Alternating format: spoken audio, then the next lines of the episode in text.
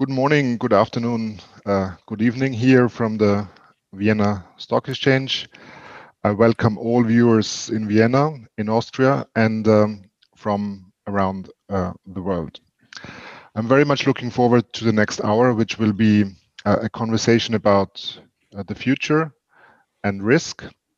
And as you know, the Vienna Stock Exchange is celebrating its first 250 years and in the past, the stock exchange has been a pretty good indicator for the future, even though there are some swings. Overall, uh, the stock market and uh, and the Vienna exchange has been a pretty good indicator about the future. So we'll talk about that. The title of our event, of our conversation today is Predicting the Future, Uncertainty Beyond Crisis. And uh, this event is the first in a series that will follow uh, later this year. So you should say, stay tuned and thank you very much uh, to the Vienna Exchange for making this series possible. I'm sure it will be very interesting uh, for the remainder of the year.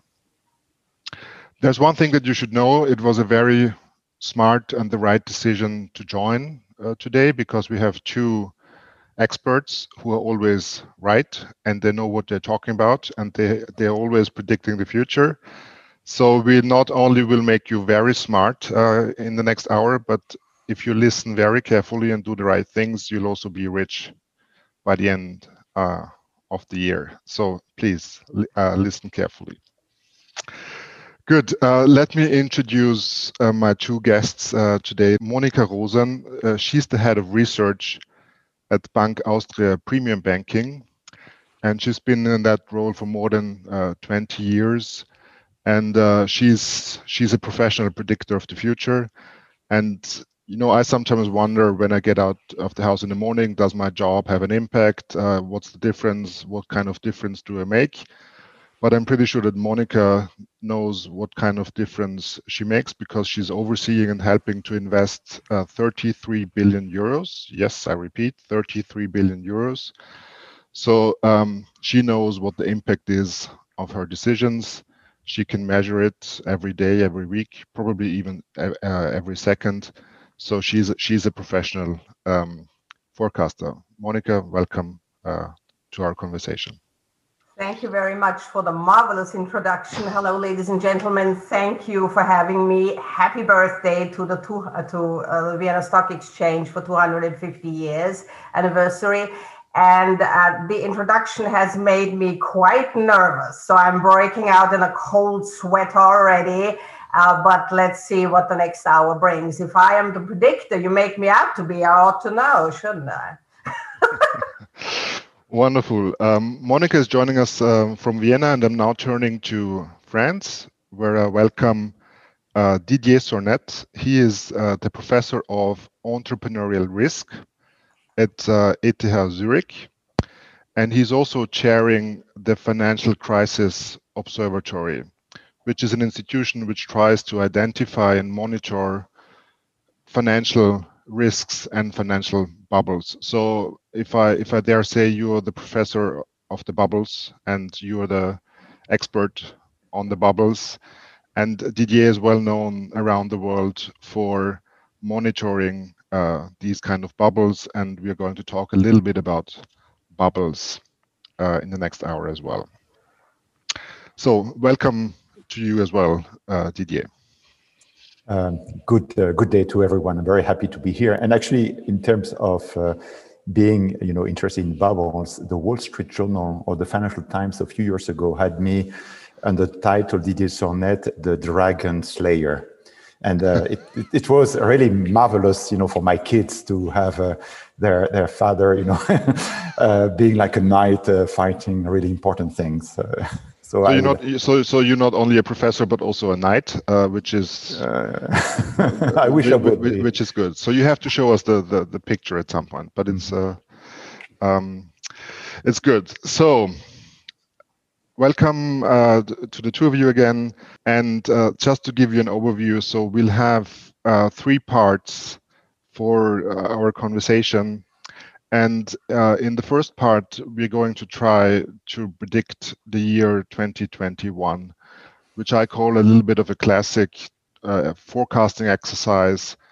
We're trying to see what markets are going to do uh, over the next year, what kind of other risks are out there, be it health risks, climate risks, political risks. So we're going to do a little bit of a, of a classic forecasting exercise of what the experts think will be uh, important uh, in in the year 2021. Second part, um, we're going to talk about the science uh, or the art of predicting the future. So how do you do it? What's the right uh, approach if you want to make a forecast? And I think this is going to be very interesting because, as you know, one of the big buzzwords uh, over the past couple of years has been artificial intelligence and collecting data and data intelligence, etc. So a lot of people think that all your artificial intelligence is making us actually smarter and giving us better uh, predictions. I sometimes think uh, that all the machines and all the algorithms that are out there are sometimes also at risk of producing artificial stupidity, if I may say. So, so that means that you know we are we are relying on on the data, we are we are relying on the machines, but how much human quality control, how much human brain do we need to combine these two elements uh, so that our forecasts and our predictions actually um, get better. So that will be the the second part.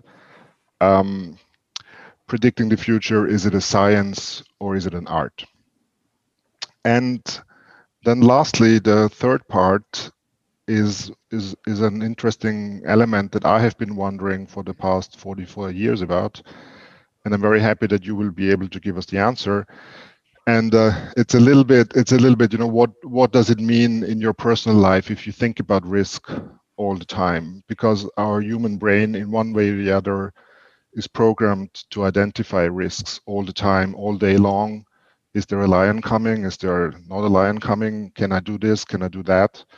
And all the topics about thinking fast and slow, Daniel Kahneman, we all know the, the discussions. And I wanted to ask uh, the two risk experts, what does it do to your personal lives, to your private lives? You know, how should we uh, deal with risk when we leave the house? Uh, in the morning. So that was uh, the introduction. Now let's get uh, into the first topic, the outlook, the classic forecast for this year. And stock markets, bond markets have been a little bit volatile over the past couple of days. But overall, Didier, when you look at the market markets around the world and under the assumption that the stock market is actually reflecting perfect crowd intelligence, you would have to think that the future overall is very, very bright and nothing can stop us from here because we are fairly close or at historic highs and uh, everything looks peachy and shiny. So would you would you say this is the right approach? What do you think uh, it's going to happen this year? So yes, the future is very bright for the top 0.1% and bro for broadly diversified investors, clearly, who will not react uh, too much to the um, volatility, short-term volatility of the market. But when you look at, uh, let's say, the trajectory of the financial markets, US, Europe, from the bottom March 2000, the COVID crash, as it's called, up to now, you see essentially a perfect, almost perfect correlation between the stock market behavior and the amount of liquidity injected by central banks. Right, the two curves are essentially fluctuating parallel, right? And the uh, liquidity uh, injection, I think, if my number is correct, is about 15, 16 trillion rushed in in a year or a bit less than a year, right, globally. And uh, so, no, uh, the future is not very bright for a vast majority of the population and even for investors who are subjected to the risk, um, the policy risk, the central banking risk. So essentially the market are no more driven by you know, this uh, standard um, view, which should be the view that they anticipate the future performance of the economy, they have become the anticipators of the policymakers. So maybe Monica, I can develop on this, but I think uh, I propose answer should be short in order to have a better conversation. Yeah. So if I understand you correctly, if I may jump right in, Didier, you're saying that the markets are liquidity driven. I uh, agree 100%, of course. Uh, the um, uh, very accommodative po uh, monetary policy has, has helped here tremendously. Uh, I would summarize it from a market viewpoint, and I'm going to stick to my knitting here, uh, as we'll have a great economy because yes i do think we will overcome the crisis and i do think the economy will come roaring back and we'll have an okay market. I'm quoting as somebody here i don't remember who said that but i think that is an excellent summary and a little bit what's playing out at the moment even that that this this rise in yields is unsettling markets here a little bit. So indeed, if uh, the, the prognosis, the forecast on the economic front comes to fruition, that might disturb markets a little bit because then we will get to the point where we we've overcome this. We we can we are no longer looking forward to the post-pandemic world but we are in the post-pandemic world. And that's what i'm worried about a little bit in terms of the markets. What are we going to do for an encore so, Monica, if you allow me, Matthias, to, to react, um, I, I, will play a bit uh, a different tune. I'm a bit less optimistic uh, uh, with respect to the medium term outlook of the economy. And, and my, um, let's say, diagnostic is based on the roots even before, you know, the recent years or the recent months going back to the crisis of 2008, uh, which Excuse we have. Me, so that everybody understands you, the OATs, the French government bonds. Is that what you're talking about? No, no, no, no, no. I'm, I'm saying no, no, no, no. Sorry. So, do, can you hear me correctly? Yeah. Uh, yeah. yeah? So, yeah, I'm, okay. no, I'm just saying that I, I would like to go back to the roots. Uh, very much oh, the further. roots. Okay, I'm sorry, roots, I didn't understand that. Roots, roots uh, going back to 2008, you know, the crisis of 2008, yeah. and even going back 30 years earlier to the roots of the crisis of 2008. So, um, if I can paint the picture very quickly, uh, you go out of the Second World War, you have the Trente Glorieuses, the 30 years of extraordinary economic boom, great productivity growth, and so on, which is not only uh, reconstruction, kind of Keynesian reconstruction, but also a lot of productivity gains associated with the unique in the world research effort during the World War, the, the Second World War, right? Which which go to the private sector, which improve technology, physics, electronics, and also management. Management is much better for the next decades and so on. And then it slows down, and the growth is replaced by I'm, I'm, I'm, of course being very schematic, but I think these are the main forces, is replaced by debts and finance. So we clearly see the transition around 1980, where the continuous growth of uh, Western economies has been fueled by debts and finance. And you can see that by a succession of bubble and crashes, but also the booming importance of debts and finance in many sectors.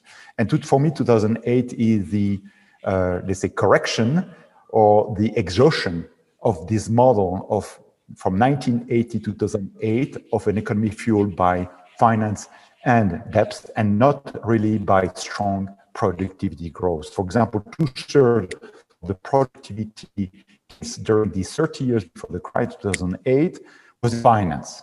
I mean, this has been well established by the economists.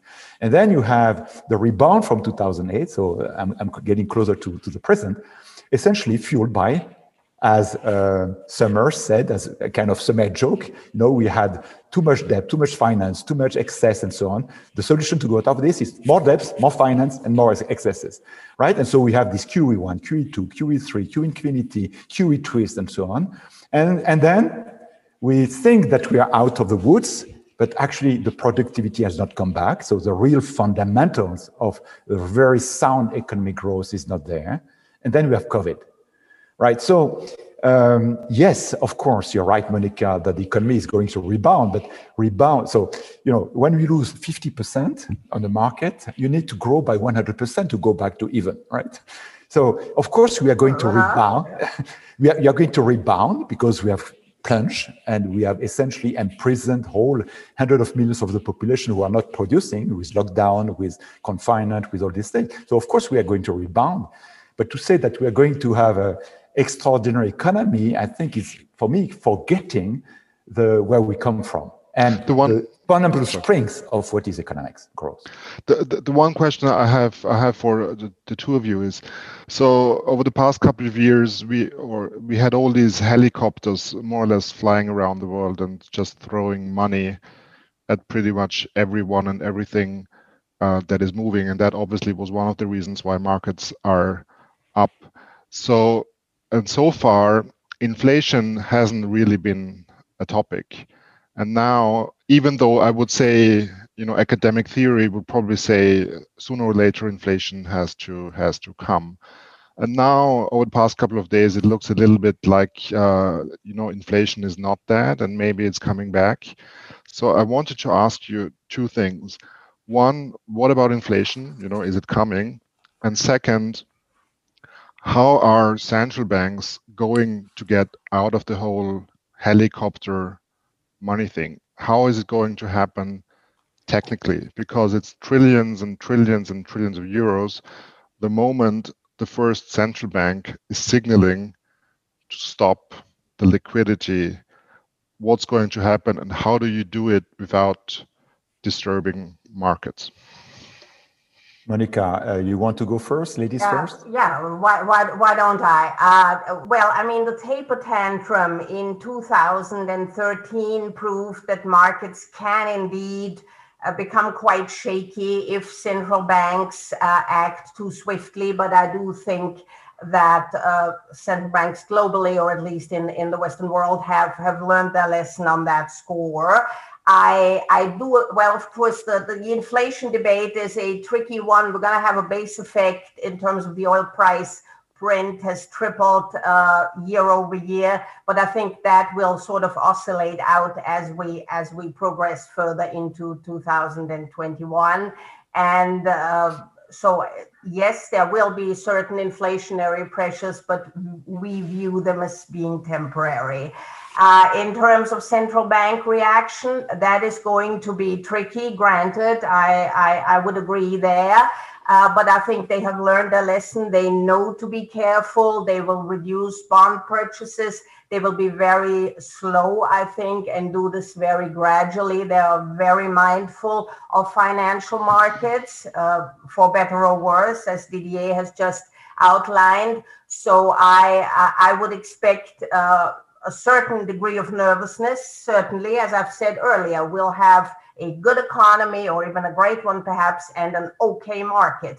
Because looking out, things, as I said, the, the, the, the, the perfect honeymoon scenario might come to an end sooner or later. But I don't think uh, we're, we're looking at, at, at, a, at another crash. I don't. So on inflation, it's very interesting to ponder why, with the extraordinary uh, money printing, you know, liquidity injection that uh, you know skyrocketed from 2009, March 2009, and that was a QE1. Uh, have we not seen so much inflation or even negative inflation in many places, which is actually, you know, in, uh, in academic circles, in professional circles, a, a, paradox, a conundrum, right? But this is not, if you understand that uh, inflation is not everywhere a monetary phenomenon, as uh, you know, famously said uh, by um, by a famous economist, but it is um, it is essentially strongly correlated with buying power of the majority. So what you, you can explain very easily why there has not been inflation, at least not inflation in the CPI as it is measured. There's been a lot of inflation, actually, a lot of inflation in real estate, a lot of inflation in real estate. When you have to pay twice the price you used to, pry, to pay for buying an apartment. You know, if you don't call it inflation, it so there are many sectors, many assets that has been inflating immensely. For example, the price of an apartment in Zurich has essentially doubled from 2007 to 2015. Okay, so a lot of inflation in certain sectors, but no inflation in the CPI simply because the wages of people have been stagnant or even decreasing. And it's, of course, the effect of globalization, the competition with China and Vietnam, and so on and so forth. So as long as people don't have buying power, there's no inflation simply because of supply demand. So it's not, so the question is when you print money, is where is the money going? If it's only part on the balance sheet of banks and so on, and companies to to to make up for the you know the toxic uh, holding and so on, there is no inflation because people don't buy. So now the question actually about inflation is more severe. Why? Because there is a glut of from the producers, in, in particular Brazil, for various reasons. You know they have in a severe core of the pandemics. They are the biggest commodity providers um, their ports are not fully functioning and so on, and the harbor. And so th this is explaining, for example, a significant increase in commodity price. Mm-hmm. And of course, commodity price is going to spill over to um, you know higher price for the consumers and, and, and therefore potentially to inflation. So it's a significant worry also that you know with fiscal policies to give more purchasing power to people that they need, mechanically inflation will derive from this increasing purchasing power, which was not existent due to the globalization forces, which are disappearing now simply because of the separation, you know, of the Chinese or yeah, China uh, as a the great uh, you know industry builder and factory of the world, and the recentering of production in, in, the West. So many of the factors that prevented inflation to occur are now present. In terms of the central bank tapering, um, I'm, I'm much like Monica, but a bit, sorry, a bit less optimistic in the sense that uh, if you go back to my story before, that we are in a trap since 1980s with no growth, no productivity gain, and no real sufficient investment investment for creativity, for invention, for discoveries, for innovations.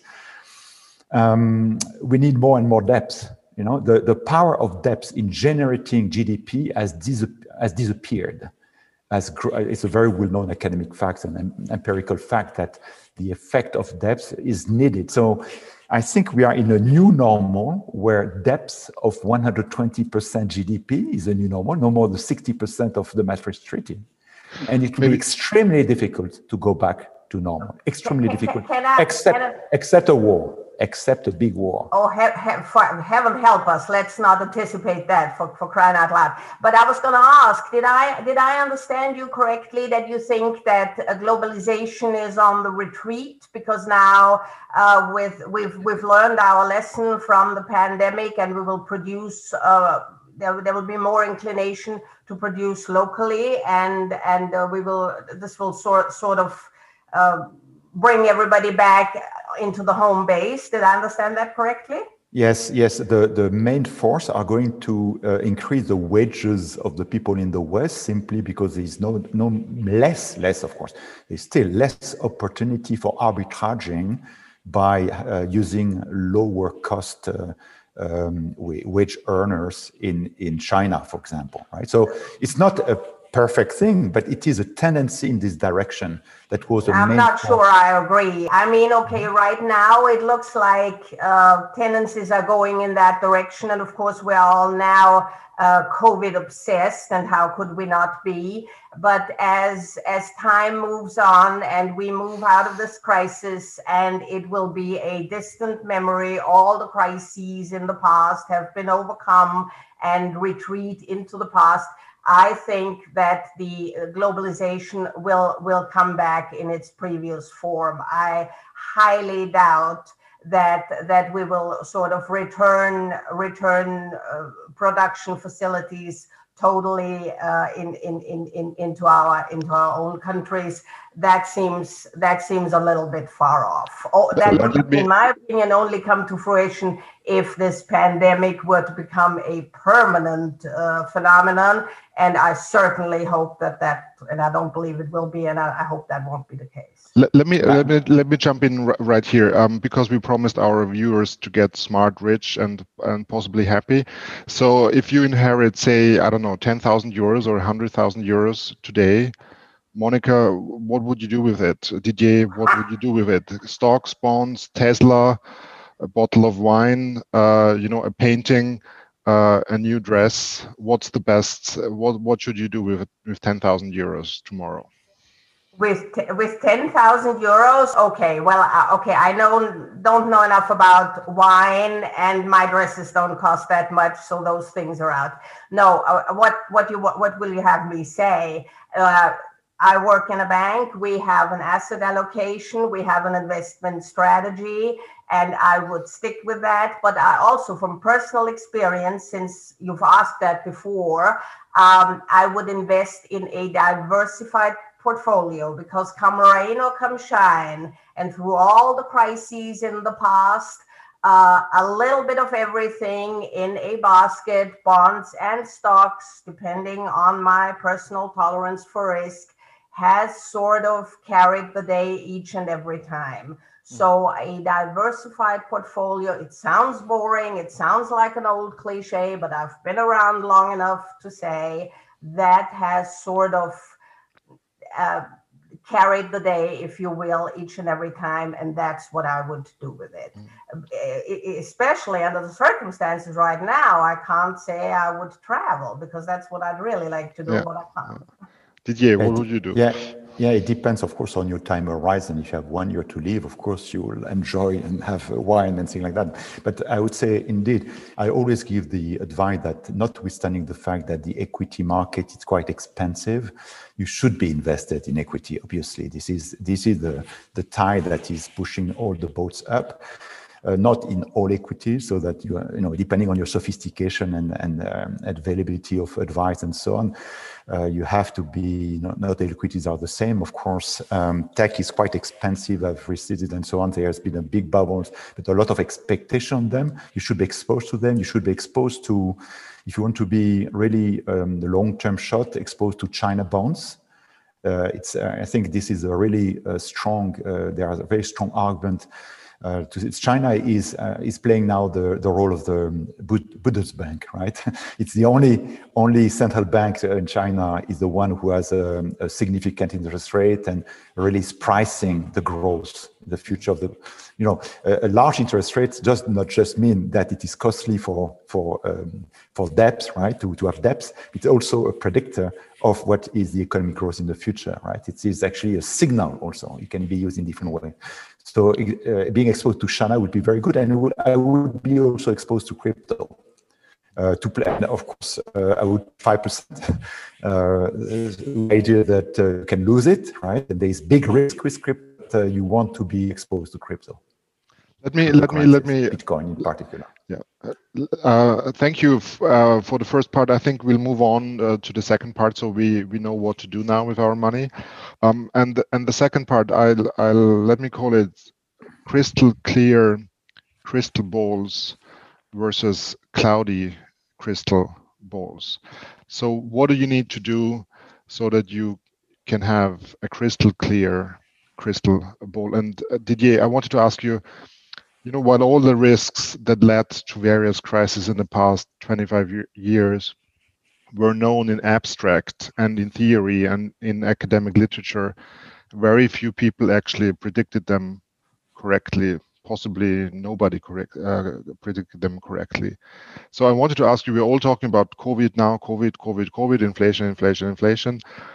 What other risks are out there that nobody's talking about right now, but that you should have you know, on your screen? So I'm sure there are always somebody speaking about some risk because there are so many. Um, okay, so what I would put as less discussed, uh, for example, I'm very concerned, uh, you know, I'm very interested by this cryptocurrency, Bitcoin and so on. We have shown, you know, we have passed the $1 trillion capitalization Bitcoin, for example, right, recently. Uh, and Ethereum and many others and many banks, many institutions are supporting this. So what about a 51% attack on Bitcoin and the total collapse of the, of the cryptos? So I'm concerned about that because there is a lot of um, potential bugs remaining in the system, in the, in the underlying technology. And also the, there is extraordinary inequality and balance in the computer powers of the miners, of the people who actually, you know, make the system work. So actually, it's not impossible to to imagine that uh, the the system, the whole uh, parallel gold structure, you know, the storage of money uh, that is uh, endorsed by many uh, in order to, for example, diversify against the liquidity injection by central banks, might have intrinsic vulner vulnerabilities. Another another risk that is worrying me a lot which is not discussed, I think, a lot, is we are obsessed with COVID, but and we are obsessed with, um, let's say, uh, climate change and so on. But are we obsessed with chronic disease, endocrine perturbators, uh, collapse of fertility, uh, pollution, water sustainability? So for me, I mean, much more than you know the obsession that we have more, too much CO2. CO2 is a molecule of life with oxygen. We are totally polluted by hundreds of thousands of chemicals, which are totally making us, you know, allergia did not exist 50 years ago. Less than 100% American. Now it's 80%. So we are ill globally as a civilization. We are carrying a lot of pollutants in our body everywhere. You need to eat three or four apples to have the same level of vitamin that you used to uh, in 30 years ago and so on and so forth. So my fear as a risk is that this slowly, uh, you know, moving deterioration give rise to a transition to a nonlinearity and a cascade. Because this is what we know, is that things move progressively, like a probable frog in the heating pan, and then suddenly you have a bifurcation to something that you, can you cannot react and people are, are surprised. Last, very quickly, I'm worried about the China US open conflict because we have a growing empire and we have an existing empire. And if history is any guide, this has almost never ended well. And the US is the most, uh, let's say, uh, uh, um, warlike nation. It has never been out of a war there since its, uh, its inception. And China is not going to let go its uh, vision of uh, becoming a, a, a, great power. So I, I, I, fear as a citizen of the world that we are here com coming to a quite unstable situation potentially. Monica, what what keeps you up at night? What are we what are we over overlooking here? Well, I don't know about keeping me up at night, but listening to Didier for any length of time would certainly keep me up at night. It makes me depressed. You you you you're rattling off the problems of the world in a way that that is that is not good for my for my mental health. Okay, so uh, in terms of the markets, what can I say? Some of the things that we've mentioned in the past have the potential to uh, unsettle markets, in my opinion. Inflation or fear of inflation might be one of them. Certainly, we don't expect it. I hope it won't happen, but it is theoretically conceivable that one central bank might get the transition towards a, a, um, a strict monetary policy might get that wrong a little bit or might might screw that up if you if you pardon my saying so. So those are some of the things that that could rattle markets but i would like to add a more general term. Again drawing on a number of years from experience as you've mentioned in your introduction matthias uh, the market might be cognizant of certain facts, but the timing and the extent and the exact moment when it will come to bear is almost never predicted correctly. I am of the opinion that that is not doable. And I would like to add one major proof, in my opinion, for that. If you could predict that correctly, the Morgan Stanleys and the Goldman Sachs of this world, they have all the money in the world, they have all the machines, all the human intelligence and the artificial one to boot, probably, to to predict it and to work it out, and they can't. Mm-hmm. So, in my opinion, it is not doable. Um, even if we, I, I, the, the, housing crisis was a perfect example. Yeah, uh, Greenspan was worried about that, but when exactly it was going to hit, nobody saw that coming. Yeah, so so that part I think is is is very hard to do. So all you can do is uh, try to protect the portfolio, try to to have a balanced approach, try to be ready for a number of curveballs when they're being thrown your way. But uh, you will, I think, in this business, have to live with a certain level of uncertainty. What, I think Monica, uh, let me just follow up here. So, so it's it's all about getting it right. So, I wanted to ask you, in your career, be it professional in the bank or private, you know, what was the most accurate prediction that you've ever made how did you get it right you know why did you get it right did you spend weeks or month or just a second and what was the impact did you get rich did you meet your partner did you you know go to the right uh, vacation uh, what would you say I would say, I've been thinking about that, if I may confess that, I would say accepting the position of head of research. And I am saying this, uh, we have International Women's Day on Monday. I am particularly talking to all the ladies who are listening out there. I confess here on this live stream, I had the typical female reaction when my boss at the time asked me if I wanted to be head of research. I said no.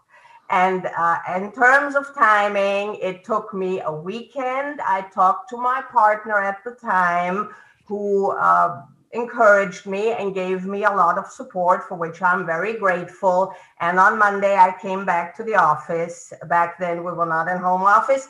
And I said, I've changed my mind and I do want to be head of research. And I've never looked back. It's changed my life. So, yes, it takes courage to go out of your comfort zone. Yes, you may be hesitant. Yes, we are not men. We do not suffer from overconfidence. We are sometimes way too critical of ourselves and we need to overcome that. It is difficult. I know I made the mistake. I corrected it. And uh, look at me now. If I hadn't said yes then, I wouldn't be on this live stream. I would not have met Didier, and that would have been a shame. What was That's your so what, what what what was your worst prediction? My worst prediction. Okay, I've thought about that as well. So that I'll give you another personal example everybody talked me into it. So I took my driver's license. I passed at the first attempt. I knew I was never going to master the art of driving. I am not good at motor skills. I was afraid from the start. I was I was sweaty during those lessons. I passed at first attempt. I've never driven since. It's been sunken costs, and I should have known, but I let everybody talk me into it. Didier, what did you get right? What did you get wrong in your life? So, so I'm, um, very happy because I, I can um, uh, catch two two birds with one uh, net here and answer to Monica when we said uh, I have a proof that it's impossible to predict. Take the real estate market.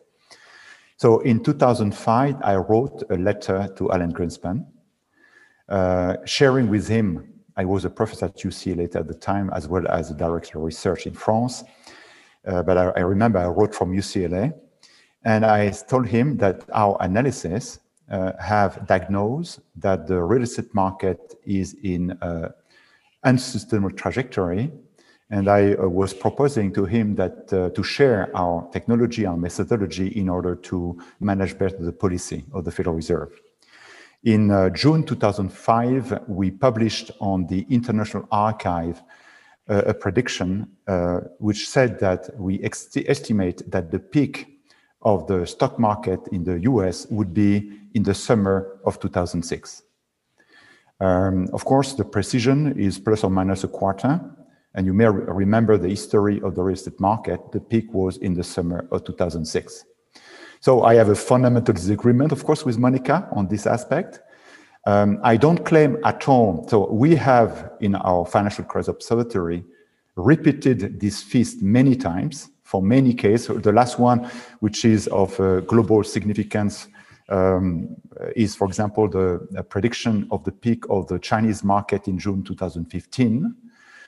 Um, Greenspan, uh, you don't ask me, did not reply, right? So it's a pity, but uh, I, I, don't, I don't, I don't uh, pre uh, pretend to have predicted the financial crisis itself, right? The Great Recession and so on, because it's a very big difference. What we saw is that the financial market and the real market were on unsustainable paths and that the correction, but what type of correction is very difficult. It's like, uh, you know, crossing the boundary, uh, the horizon of black hole. Beyond that, policymakers come in, central banks, you know, inject liquidity and so on. So the, the rule of the game change. Even the Congress might act and change the rule of the game. So we, I don't pretend that we can predict what's going on, but we can pre predict this, um, we have pockets of predictability when systems go out of whack, when there is this positive feedback procyclicality that are unfolding. So um, this is actually not my best prediction, but I wanted to mention it because you know it's like a counterpart to what Monica is claiming. Uh, my best prediction, I think, was a silver in 2011, and also Swiss franc against euro in 2011 uh, we were able to predict the, the peak at one minute time scale using our technology, which never happens usually. And we made a lot of money, of course. Uh-huh. So it, it, there are sometimes a kind of, in my, in my language of as a, as a scientist, a collapse of dimensionality of the complexity that makes the market almost perfectly predictable, but it's very, very rare and very short times. And the risk, of course, are very large. Huh? Yes, and and and so so this is uh, uh, this is bringing me to my final question for the second part. So there is the, the machines are out there, the algorithms are out there, all the data is out there. Everybody's talking about data, data, data all the time, um, and sometimes that leads to a no decision because we don't know, and you know we need more data, we need more data, we need more data. Monica, did you? How would you approach that? And when do you say enough data is enough data, and here's my gut feeling and you know combined with the data this is what we're going to do when is the right moment to make that decision no hard and fast answer in my opinion uh, contrary or may, may i say contrary to, to what you've said in your introduction i never make these decisions alone. I am in a committee uh, for better or worse and and we are a group and we take the the the, the decision together collectively. And so so you have different opinions coming to bear but i think um, as as i've mentioned before occasionally i have a feeling that we tend to overemphasize data um, not not to say that, that that that science is not of course important and should be and and and and i'm not saying that but but there is a certain element of art to the science, at least in terms of equity uh, of, of market uh, asset allocation and, and, and, and market analysis. And I think you should respect that and should kind of go with the flow, perhaps even uh, go with, with, with, with your experience that, that comes with, from, from uh, several years or, or, or decades even of, of looking at, at market action that's the way I would I would answer that. I, I can't give you a better answer than this, really. Thank you, thank you. Didier. So you know there is this uh, telling that we used to have wisdom, uh, we downgraded to knowledge. We had knowledge, we downgraded to information. Had information, we downgraded to data. Um, now most data is noise. I mean we are overwhelmed with noise, right? More important than data is the quality of the data. I can tell you that, you know, as a financial operator, professional, and so on, we spent much more time cleaning data and ensuring that it is of good quality. You can buy, you know, from the best provider the data you want, like it will be not of good quality, and you have to invest enormous amount of efforts, etc., to have good quality data. So data is not the panacea. Uh, there is no free lunch. You have to know your data to clean it and so on, and also don't meet the forest for the tree. The problem with data is that uh, this is always, I have this experience in so many examples from prediction earthquakes to all fields I've been in and I've been working in medicine and so on. Everybody says, yeah, data will solve the problem. It does not solve anything Yeah. because it's noise. If it's not structured by model and theory, and guideline, it doesn't solve even anything. So, so you have to be guided by uh, uh, hypothesis to use the data, which is very clean, very understand, understandable and understood with this limitation. And then you can actually run the model with the data and, and, and get uh, some prediction and then test again and again. Now, machine learning and uh, AI assume that you don't need the model, but they are only good when you have enormous data which have little noise. And so it doesn't apply to finance.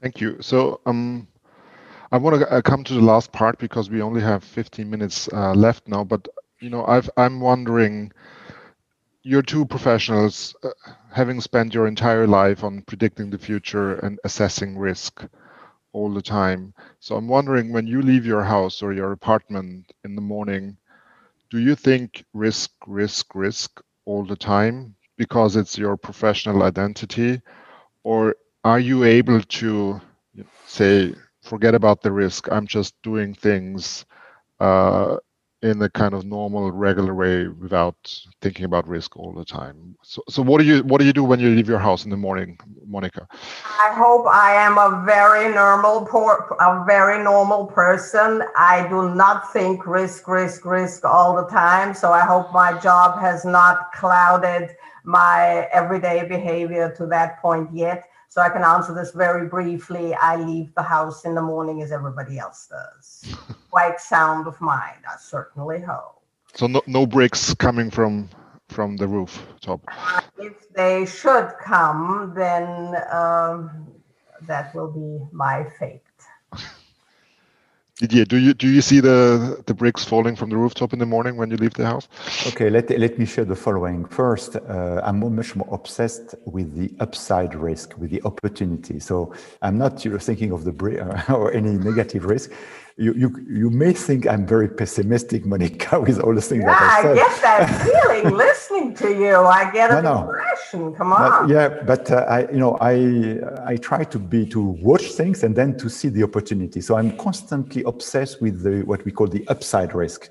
Where are the opportunities? What we could do to change the world, or modestly, you know, to improve things around us, to help my students and so on. So this is what is moving me. And uh, I always, you know, when I teach my students, I teach risk, obviously, and so on, risk management, dynamic risk management. But I emphasize immediately the upside risk that actually it's absolutely necessary to take risks to explore and this is what is missing in the society. Just um, very quick however when i uh, leave my my house i jump on my motorcycle. I am an avid, avid motorcycle rider. I have five motorcycles from more than 200 horsepower to you know um, trail bikes and so on and there I do think of risk all the time. And I actually use it in my talk to hedge fund managers and to my students. I tell them that, and actually some of my students have said, Professor, you have special risk. How can you drive a motorcycle? Right? It does it seems like a disconnection. And I tell them no, because you implement dynamic risk management. So I am constantly watchful, predicting the behavior of the other car, predicting the behavior of the pedestrian, trying to predict the slippery nature of the road and so on. So here I put my full radar system and cognitive abilities to try to predict the risk. So this is the only occasion when I put this on. So, so, so I, I liked your idea about the, the upside risk. Um, I'm I'm wondering. So there's upside risk, there's downside risk, and I sometimes think there are two ways of approaching life overall. So the one is uh, take a risk, fail, fail again, fail better, and then succeed or maybe not. And I would call this a little bit kind of the American approach. In Europe, sometimes it's like be very safe at the beginning, uh, then move just a little bit, be safe again, maybe move a little bit more, and at the end of the day, you may be better off. You may you may be much better off, or not, nothing much has changed. So, what would you say? Why is public debate and attitude in Europe so much about, you know, the downside risk, if you will, but in other parts of the world, and particularly in North America, it's much more about the upside risk or opportunity, as you as you just said in my opinion, also has to do with the historical context, the way the, um, uh, the USA was was founded and was conceived from the beginning, and perhaps even from the colonial past. Yeah that this this was a country that kind of built itself up and and and pulled itself uh, up by its own bootstrings so uh, i would like to I don't, I don't know if that really was 100% your question. I would but if i may take it personally uh, i would like to think of myself as having enough of an american attitude uh, optimist, optimistic, and and forward looking. But I will also admit that I am reticent and that I am a little bit wary. So I would I would say it depends on the circumstances. It depends on uh, what we're talking about. You can't uh, always. Um, use the same brush stroke in in every situation and i think in certain circumstances you should be careful certainly uh, but overall, uh, the way I go through life, I hope that I have enough of the American in me to, to be. I, I would like to inject one saying that I heard during my last trip in to America that I liked very much: "Jump, and the net will appear." So Didier, what is why is European public debate more about risk and not so much about opportunity? Uh, let, let, me uh, side walk on this question by citing von Bismarck, um, the founder of uh, Germany. He said, the stupid, something like this. Huh? So a quotation is uh, approximate. The stupid person learned from his no, own mistake. The intelligent person learned from the mistake of others. Right. So um, I think this is something that uh, we try, we try to, to uh, emulate. Um, uh, Europe, I'm sorry, Monica, a bit pessimistic about Europe again, because I consider that not a society that doesn't take risk is a dead society. Actually, I've been developing with my student different models and international collaborators on what I call the zero risk society. I think we have shifted for some decades in this tendency to have this illusion of control and to really try to eradicate all risks. And if we don't risk, risk, take risk, we are dead. So that I'm very, very frightful, fearful that you know Europe is a dead body potentially between China, which has great ambition, extremely dynamical. I can tell you many story because I go there very often, and US, which for the reason you said, uh, Monica, is also very dynamical. So we need to promote a culture where creators also are rewarded. So it's, I think in economics, we know that everything is controlled by incentives. When I see rock stars, when I see Hollywood stars, when I see influencers rewarded so much, and when I see creative people who take risk, who try to explore, inventors and so on are not so much rewarded. So, so for me, it's, there's a, a design structure to, to, to think to, in order to promote exploration and also economic safety nets in order to empower the vast majority of people who don't want to take risks simply because it's too economically risky. You know, you need to have a level of, of wealth in order to, to be able to jump and wait and hope for the net to appear. If you are starving, you are not going to jump and the net will not appear. I have one question here. Um, so, Monica, you already mentioned it, but we have International Women's Day uh, next week. So, um, you know, there are studies out there that women and men are approaching risk, reward, safety differently, and and you know, if if I may simplify, men take more risk, but also fail more often, and then possibly are better off at the end of the day. Women are a little bit more cautious, take calculated risks, and are probably better off at the end of the day, but maybe not so much. Would you, obviously, this is simplified and, and generalized, but what would you say is the difference when women and men are, are uh, considering risk in the future? Well, I have a, a, number of things are going through my mind at the uh, uh, on, on, that one. First of all, the fact that we outlive men by an average of six to nine years. We as women, uh, is testament to the fact that we, at the end of the day, are the ones better off. I think. Yeah, there are there. It, it, it's a proven fact that women will inherit seventy percent of wealth over the next 40 years just by outliving men. Now, it is also true that women tend to be more cautious, tend to perhaps see things from a more holistic approach, not just from an I don't know, from a more risk taking or advantageous approach. I may I may I inject this, Didier? I found it very telling that you did not answer the question of what was your worst prediction. So that is typical male behavior. And ladies out there, learn from the guy. No, no, I did not. I, I would like to do it. I will. I will do it. I will do it now. I will do it. I am talking, Mr. Pre- Mr. Vice President. I am talking," said Kamala Harris. Okay, so so learn from the guys, don't criticize them. We have a different approach. We have perhaps more of a need for a security blanket that is quite all right, but we should uh, try to get out there and do things. And final thought, and then Didier can contradict me all he wants to um, it, it, it, it, points to the fact that we need more inclusion, we need more women on the team to counterbalance the often predominant male approach. That I firmly believe. Take I it agree, away. Agree. Great. Yes, I'm glad you agree. yeah, I agree.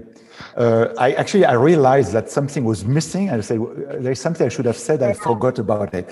So, so thank you for reminding me. Course my worst so prediction. Is, yeah, yeah. This is the way of talking you out of this. I know. You know, I can good good technique. Do you give me uh, uh, one, 30 seconds to tell my worst prediction? go ahead. Go ahead. Yeah, so it was in 2002. Uh, I published a paper uh, when you know the market, the stock market has just crashed in the US and it was going like this, down, down, down. And we, I predict my most uh, successful paper ever. I think it was downloaded 100,000 times. I mean, the editor called me and so on. And, and the title of the, of the, of the paper was uh, how long uh, and deeper will the stock market, the stock market go, would go? And we were predicting another 20% drop. And what happened is that at the uh, okay, end of 2000, so that one didn't pass. Yeah, exactly yeah, and in the beginning of 2003, the market jumped up and, and, and then history. So uh, what is the lesson I learned? Never fight the Fed because our prediction was actually correct, actually correct in foreign currencies. If you look at our prediction in British pound and euro, very good, but in dollar, very wrong. So now on women, uh, I probably you probably don't know, but he's a, he's a famous uh, professor of anthropology Professor Baumeister. He wrote a book that I'm sure you will enjoy immensely, Monica, and I propose that it should be mandatory reading for mm, your uh, Wednesday, Women's Day. The title is Is There Anything Good About Men? And actually, it was written by a man yes, written by Professor Baumeister. Uh, yes, uh, there is, there is. Yeah, eminent, eminent anthropologist, professor of anthropology in, in the US. And essentially, he said that Indian men have not very good qualities and are useless. We, we need, if I may say so, one man per 1,000 women, you know, in terms of reproduction, roughly. And anyway, uh, in terms of qualities, we should uh, uh, elaborate uh, those uh, of, of, of women. And actually, uh, what uh, this book gave me an idea, I got in contact with him and we developed a very in-depth study together, which was published and now we consider to be the reference, which shows where it comes from, that men are so risk-taking and women are not risk-taking. And of course, this goes to the root and uh, biological uh, risks that for a man, a risk of reproduction for an American, three minutes of pleasure, and for woman is 10 or 15 years of uh, commitment.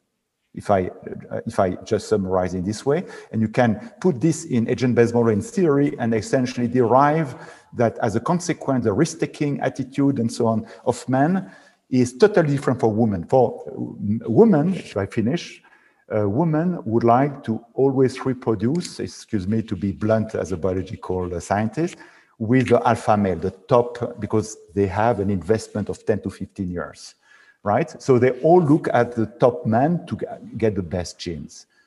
The problem of the man is that you know you have this distribution of abilities and fitness, and on, only a few are excellent and are the targets of the woman, right? What about the rest? What about all of us? So what we have to do is to fake, to signal what you are great. And how do we signal we are great? By taking huge risks. And that's the theory of Baumeister and the develop together. Not bad. Thank you. Thank you very much. We we are actually coming uh, to an end. I, I just want to throw out a question that is that just came in.